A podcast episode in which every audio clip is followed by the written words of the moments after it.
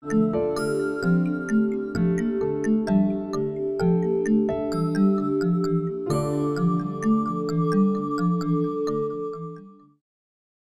quero dar continuidade a essa série de pregações, de ministrações sobre o Pai Nosso.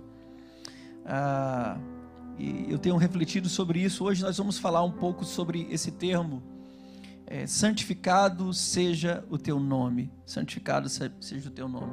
Eu quero, antes de entrar exatamente nesse ponto, caminhar com você, criar aqui o um entendimento, sabe, queridos? A maioria das pessoas ateias, elas decidem não acreditar em Deus porque elas criticam a religião colocando sobre ela uma necessidade psicológica, uma alienação. Né? Então, eles acham que não tem essa necessidade. Muitas pessoas que não creem em Deus optam é, por entender que a religião é apenas uma necessidade criada na alma do homem e que ela não é uma verdade, que Deus é apenas uma ideia, é apenas um conceito. A maioria, a maioria delas não percebe, mas na verdade, quando elas fazem isso, elas criam para si uma outra religião. Muitas vezes, o Deus dessas pessoas é o próprio ser humano que é colocado no centro das coisas, que é colocado como aquele que pode resolver todas as coisas. É uma outra religião, é uma outra necessidade. O pai da psicanálise, Freud, foi um homem que que teve esse conceito, que que verberizou, que falou, que, que defendeu essa ideia de que Deus era apenas uma ideia criada. Eu vou pedir aqui, eu sei que vai fugir um pouquinho o protocolo, mas essa luz Está me cegando. Se puder, pronto. Maravilha, obrigado. Será que compromete muito? Você que está me vendo aí? Não sei, acho que dá certo, né?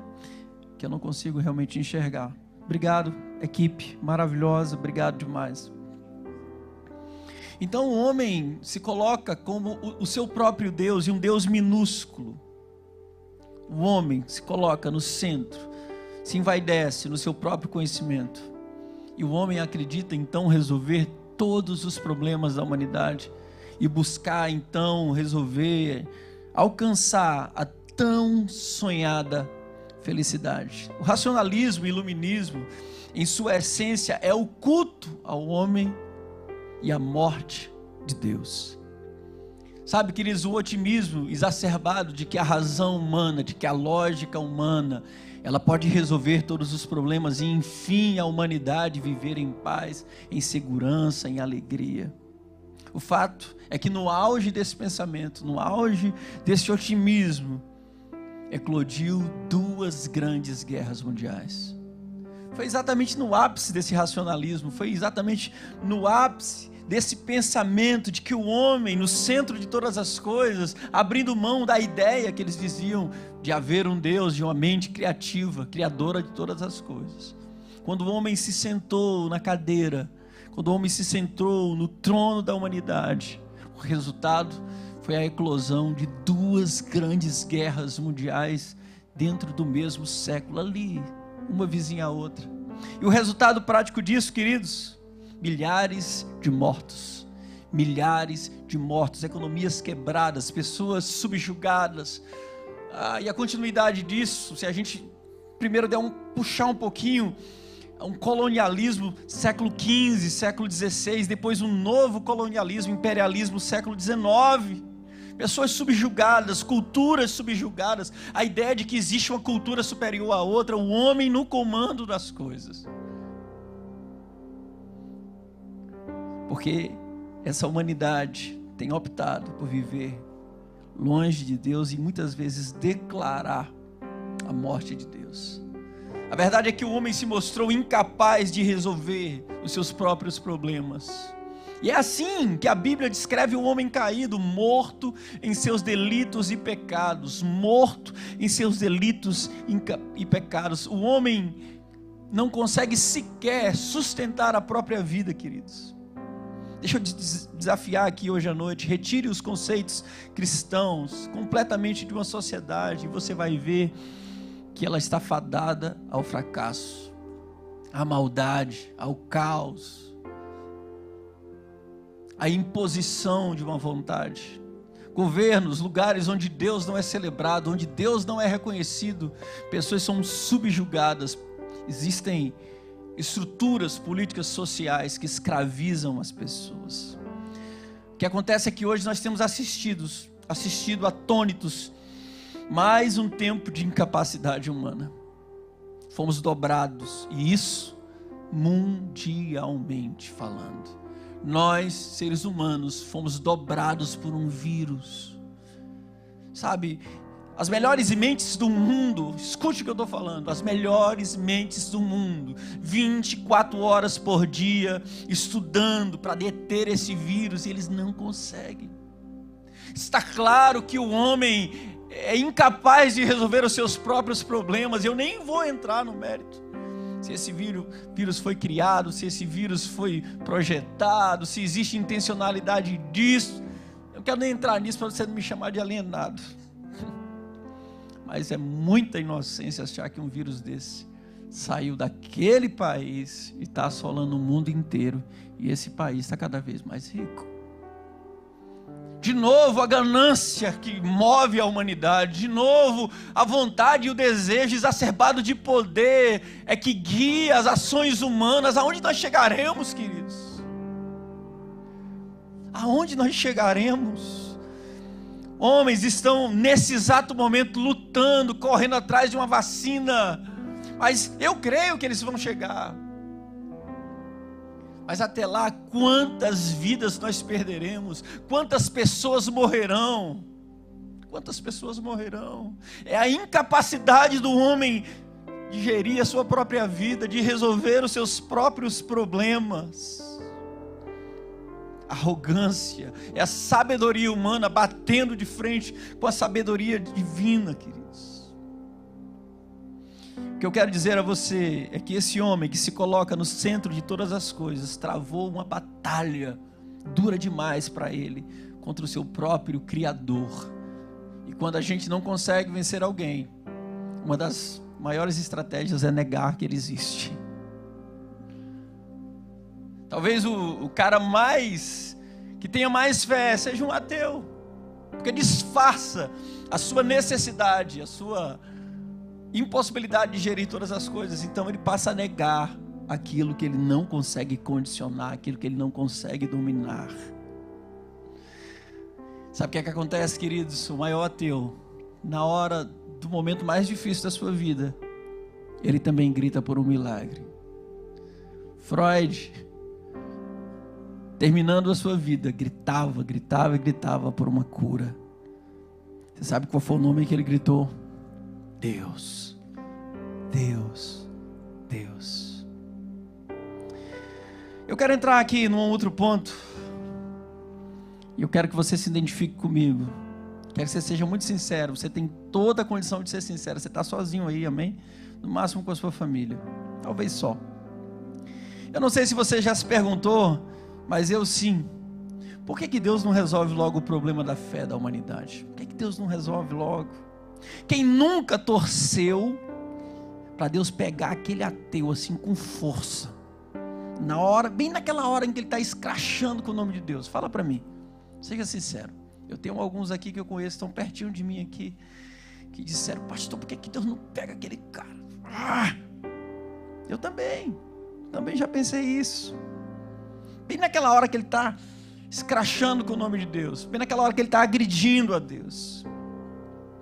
Deixa eu te explicar algo, querido. Isso vai para mim também. Todas as vezes que eu prego aqui, que eu ministro a palavra, essa palavra ela volta para mim.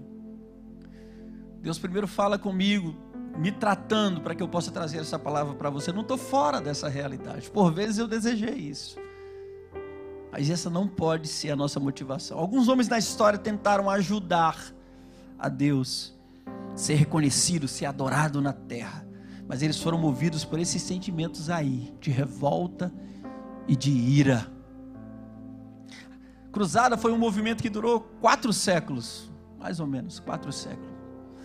Do século X até o século XIV, XV, por aí. A ideia era levar o evangelho em direção à Terra Santa, que tinha sido dominado por outros povos, por outras religiões. E a ideia era impor o evangelho.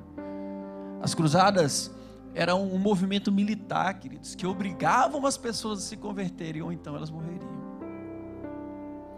Sabe, esse movimento causou as maiores atrocidades que você pode imaginar, porque o Evangelho não se impõe, é o Espírito Santo quem convence. Existe um filme que eu quero que um dia você possa assistir, é Em Nome de Deus. É uma crítica a isso, porque em nome de Deus muitas pessoas fizeram atrocidades. E se o movimento, se o sentimento que nos move for ira, for indignação, revolta, a gente não vai chegar em lugar nenhum. A ideia era empurrar então o evangelho goela abaixo nas pessoas. Lógico que tinha outras intenções econômicas, políticas, etc. Mas a maior bandeira era essa: precisamos libertar as pessoas pelo evangelho massacre e morte de milhares de pessoas, de milhares de pessoas. Pessoas que agiram assim, ou pessoas que agem assim, movidas pela ira, pelo ódio, elas ainda não mergulharam na oração do Pai Nosso. Elas ainda não mergulharam na oração do Pai Nosso. Lembre-se mais uma vez: Jesus é o nosso grande exemplo. Jesus é o nosso grande exemplo aqui na terra você quer conhecer o Pai? Olhe para Jesus. Jesus está terminando o seu ministério aqui. E ele começa a falar sobre o Pai. Na casa de meu Pai há muitas moradas. Então o seu discípulo, que caminhou com ele três anos e meio, Tomé, diz: Então, Jesus, mostra-nos o Pai, e isso nos será o bastante. E Jesus olha para ele e diz: Tomé, há tanto tempo eu estou com vocês, e você me pede, mostra-me o Pai. Jesus olha para ele e diz: Quem vê a mim vê o Pai, porque eu e o Pai somos um. Você quer entender a mente de Deus? Olha para Jesus. A Bíblia diz que ele é a exata expressão de Deus, ele é a exata expressão do seu Pai. Você consegue ver Jesus impondo o Evangelho, você consegue ver Jesus colocando goela abaixo o Evangelho nas pessoas, você consegue ver Jesus à força, na marra, impondo a sua palavra às pessoas. Não. Pelo contrário, ele envia os seus discípulos e diz: aquele que não receberem vocês, bata a poeira das suas sandálias e voltem. Se eles não receberem a paz, pega de volta a tua paz e traz para casa. Jesus diz: Eu e o Pai somos um. Pensa comigo, queridos. Eu estou começando a caminhar para a nossa palavra de hoje, mas eu precisava criar esse contexto. Vai ser rápido. Pensa comigo quantas vezes Jesus optou pelo anonimato. Quantas vezes ele curou pessoas, quantas vezes ele colocou a sua mão e ele olhou para a pessoa, não fala para ninguém. Sabe o que isso significa? Jesus não tinha crise de identidade, Jesus não precisava se vender como um produto. Jesus nunca impôs as pessoas. Jesus cuidava, amava se relacionava, curava e alimentava as pessoas. Da mesma forma, o Deus Criador Todo-Poderoso não impõe, mas oferta. Deus Todo-Poderoso, ao invés de sanar a questão da fé pela força, subjugando pessoas, Ele oferta para a humanidade o que Ele tem de melhor: o seu próprio Filho. Ele oferta para a humanidade, mesmo sabendo que muita gente, eu não vou me arriscar aqui dizer a maioria, mas muita gente viraria as costas para Jesus. Quando eu falo sobre maioria, eu falo sobre todos os tempos, ok? Falo sobre todas as eras, tudo que a gente, pessoas que ainda vão nascer, que já viveram, já morreram. Mesmo sabendo que Jesus seria oprimido, mesmo sabendo que Jesus seria crucificado, ele oferta o que ele tem de melhor por amor. Deus não usa do seu poder para impor um relacionamento com a gente. Deus não faz assim. Da mesma forma como Jesus não faz. Escute, não foi a ira, não foi o ódio que fez que Deus enviasse Jesus, mas o seu amor. Santificado seja o teu nome. É mais um ensinamento que Jesus quer deixar aos seus discípulos e a cada um de nós. Será que Deus se preocupa com o seu nome, queridos? Santificado seja o teu nome. Jesus está ensinando a gente a orar. Santificado seja o teu nome. Será que Jesus, será que Deus se preocupa com o seu nome? A Bíblia diz que Deus zela pelo seu nome e pela sua palavra. Deus zela pelo seu nome e pela sua palavra. O seu nome está sempre atrelado a uma palavra que ele libera para cada um de nós. É assim na história bíblica inteira. Quando Moisés estava de frente para Faraó, ele teve que dizer quem o estava enviando. E antes ele perguntar a Deus: O que, é que eu vou dizer? Diga que o eu sou te enviou. Deus zela pelo seu nome.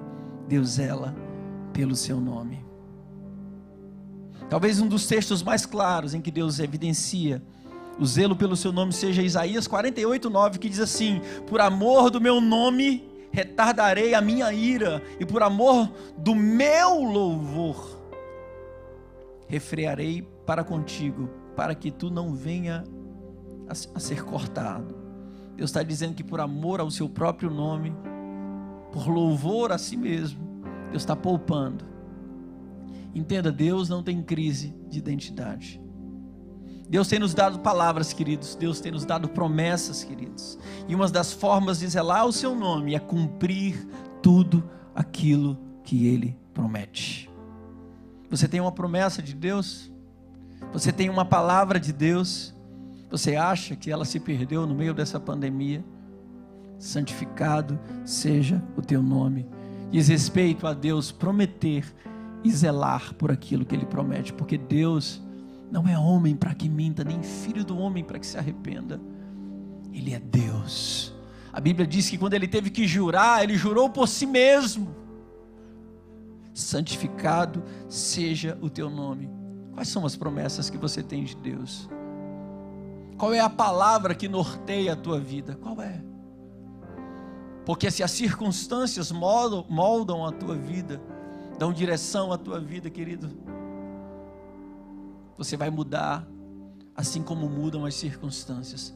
Talvez em janeiro você estivesse bem, talvez em janeiro a sua fé estivesse fortalecida, mas de fevereiro para cá, ela mudou completamente.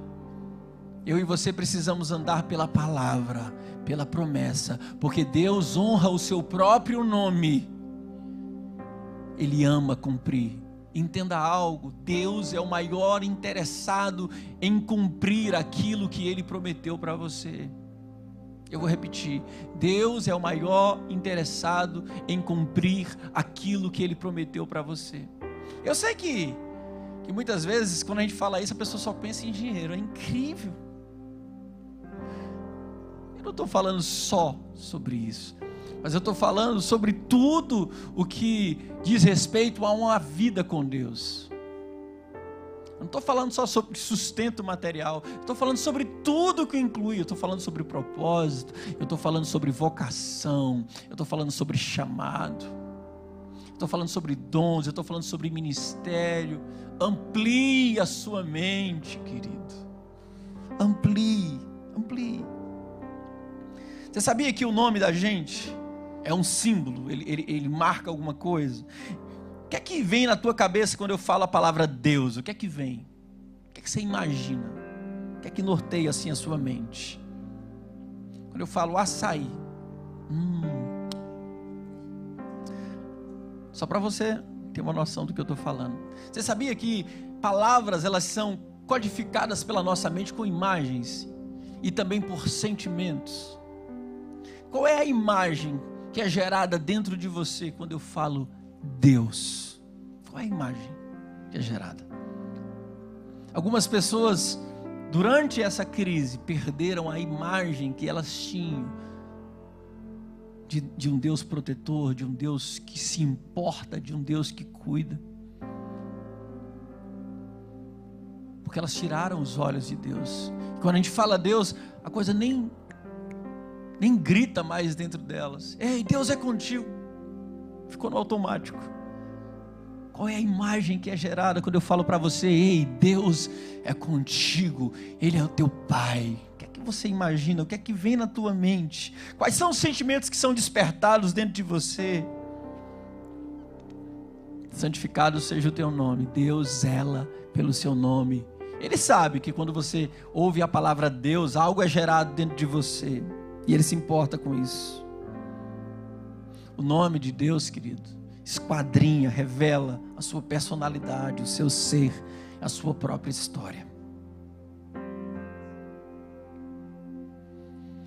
Hoje, querido, eu quero desafiar você, assim como Jesus desafiou os seus discípulos e cada um de nós até hoje. A minha pergunta é: você tem honrado a Deus? Você, como um filho, tem honrado seu pai? A palavra no grego significa santificar, significa exaltar em adoração. Também significa ser separado, honrado de maneira única e exclusiva. Jesus estava dizendo: entrem na presença dEle, chamando-o de Pai, reconhecendo que Ele está no céu, nós já falamos sobre isso, mas declarem: santificado seja o teu nome santificado. Coloca o nome de Deus, a pessoa de Deus, à parte de tudo que você pode ter, de, de, toda forma de expressão de alegria, de adoração que você pode ter. Ninguém pode tomar o lugar de Deus no teu coração e na tua vida, querido. É um lugar de exclusividade. Jesus está dizendo: coloca o teu pai no lugar de exclusividade na sua vida. Por isso que eu, eu tenho um conselho para você hoje. Para de usar essa expressão. Eu adoro chocolate. Eu adoro futebol. Eu adoro a minha esposa. Eu adoro o meu cachorro. Porque quando você disser que adora a Deus, essa palavra não tem mais força. Eu sei que você não, não faz isso de propósito, mas é um conselho. Separa o ato de adorar só para Deus santificado seja o teu nome, adorar com exclusividade, colocar a parte de tudo. Você pode conversar sobre muitas coisas, mas quando o assunto for Deus, você para e diz: Ei, entramos num assunto muito sério agora. Entramos num assunto muito importante, o mais importante da minha vida.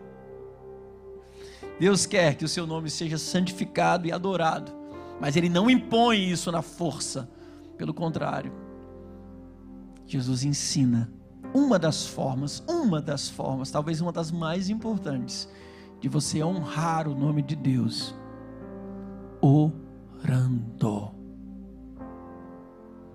Orando. Se você aplicar uma técnica de interpretação simples, simples, eu vou usar a palavra que você já está acostumado, de hermenêutica. Você vai ver que esse texto está inserido na continuação do Sermão da Montanha um pouquinho atrás, Jesus estava falando sobre o secreto. Sobre como você não deve orar batendo no peito, andando na rua, mostrando-se, vendendo-se. Jesus está conecta, essa forma de orar que Jesus está ensinando a esse lugar secreto, onde só você e o seu Pai têm acesso, onde você está sozinho com Ele e ali você se desnuda a alma completamente, e ali você exalta o seu nome, você santifica o seu nome, não dando lugar para mais nada a não ser o teu relacionamento com Deus. É nesse contexto que Deus quer ser exaltado na tua vida. No ambiente de oração e rendição completa. Completa, completa, completa. Você tem santificado o nome de Deus quando você ora. Querido, se você não está orando nesse tempo de pandemia, eu não sei se você vai ter um tempo tão grande assim na sua vida novamente. Se você perdeu esse tempo sem orar, você perdeu um tempo de muito crescimento e de relacionamento com Deus. Além disso, eu estou fechando. As suas atitudes tem santificado o nome de Deus. As pessoas têm visto Jesus em você, querido. Nos seus embates, nas suas discussões, no seu posicionamento. Eu não quero dizer que existe um posicionamento correto, absoluto sobre o que nós estamos vivendo. Não existe. uma palavra que o pastor Fabrício lançou no início dessa crise eu peguei para mim. E é verdadeira. Muitos de nós estamos flertando com a verdade. A gente não sabe absolutamente, porque se a gente soubesse, ah, já tinha resolvido esse problema. A gente não sabe ainda. E você é livre para se determinar. Mas você não precisa agredir ninguém. Você não precisa bater em ninguém. Você não precisa se tornar alguém que vai tentar levar o evangelho na base da porrada, da força. Sabe o que, que acontece? Não é assim que você santifica, separa, coloca a parte no lugar de absoluta adoração o nome do teu Pai. Você sabe o que é que o mundo está esperando? Que a gente se pegue, que a gente brigue, infelizmente isso está acontecendo na internet. Eu tenho, tenho aprendido algumas coisas sobre isso. E quando chega um ponto, a gente está conversando, às vezes é impossível evitar. Chega um ponto que não dá, e Jane olha para mim, amor, já deu. É, já deu. E termino. Não adianta. A pessoa é livre para pensar como quer. Eu sou livre para pensar como eu quero. Eu quero fechar aqui. O pessoal da banda pode vir. Santificado seja o teu nome. É um tempo de oração e de uma nudez da alma, onde não cabe ninguém. É no lugar secreto, só você e o seu Pai te vendo completamente. Isso santifica o nome do Senhor. Isso coloca o nome do Senhor à parte. Segundo, é a sua atitude. De que forma você tem vivido e pregado o Evangelho pela sua vida, não apenas pelo que você fala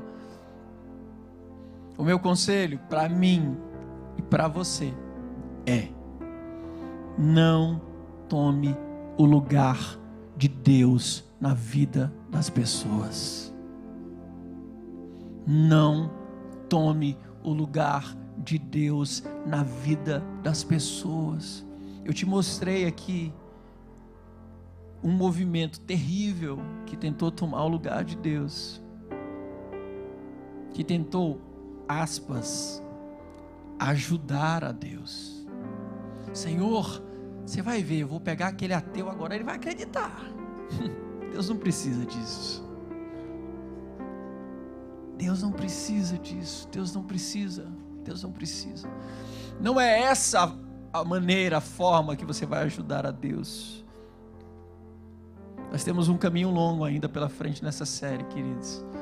Pai nosso que está no céu, santificado seja o teu nome. Venha a nós o teu reino. Te prepara, viu? Te prepara para a próxima ministração. Venha a nós o teu reino. Tem muita coisa para a gente falar sobre isso. Mas hoje o meu convite a você é que a sua vida esteja santificando o nome do seu Pai. Entenda, tem gente que me perguntou esses dias, pastor, Jesus nos ensinou essa oração, então a ideia é que a gente repita essa oração? Não. Você pode usá-la, mas não a use repetidamente assim, até que ela vire uma reza sem sentido. Não é isso.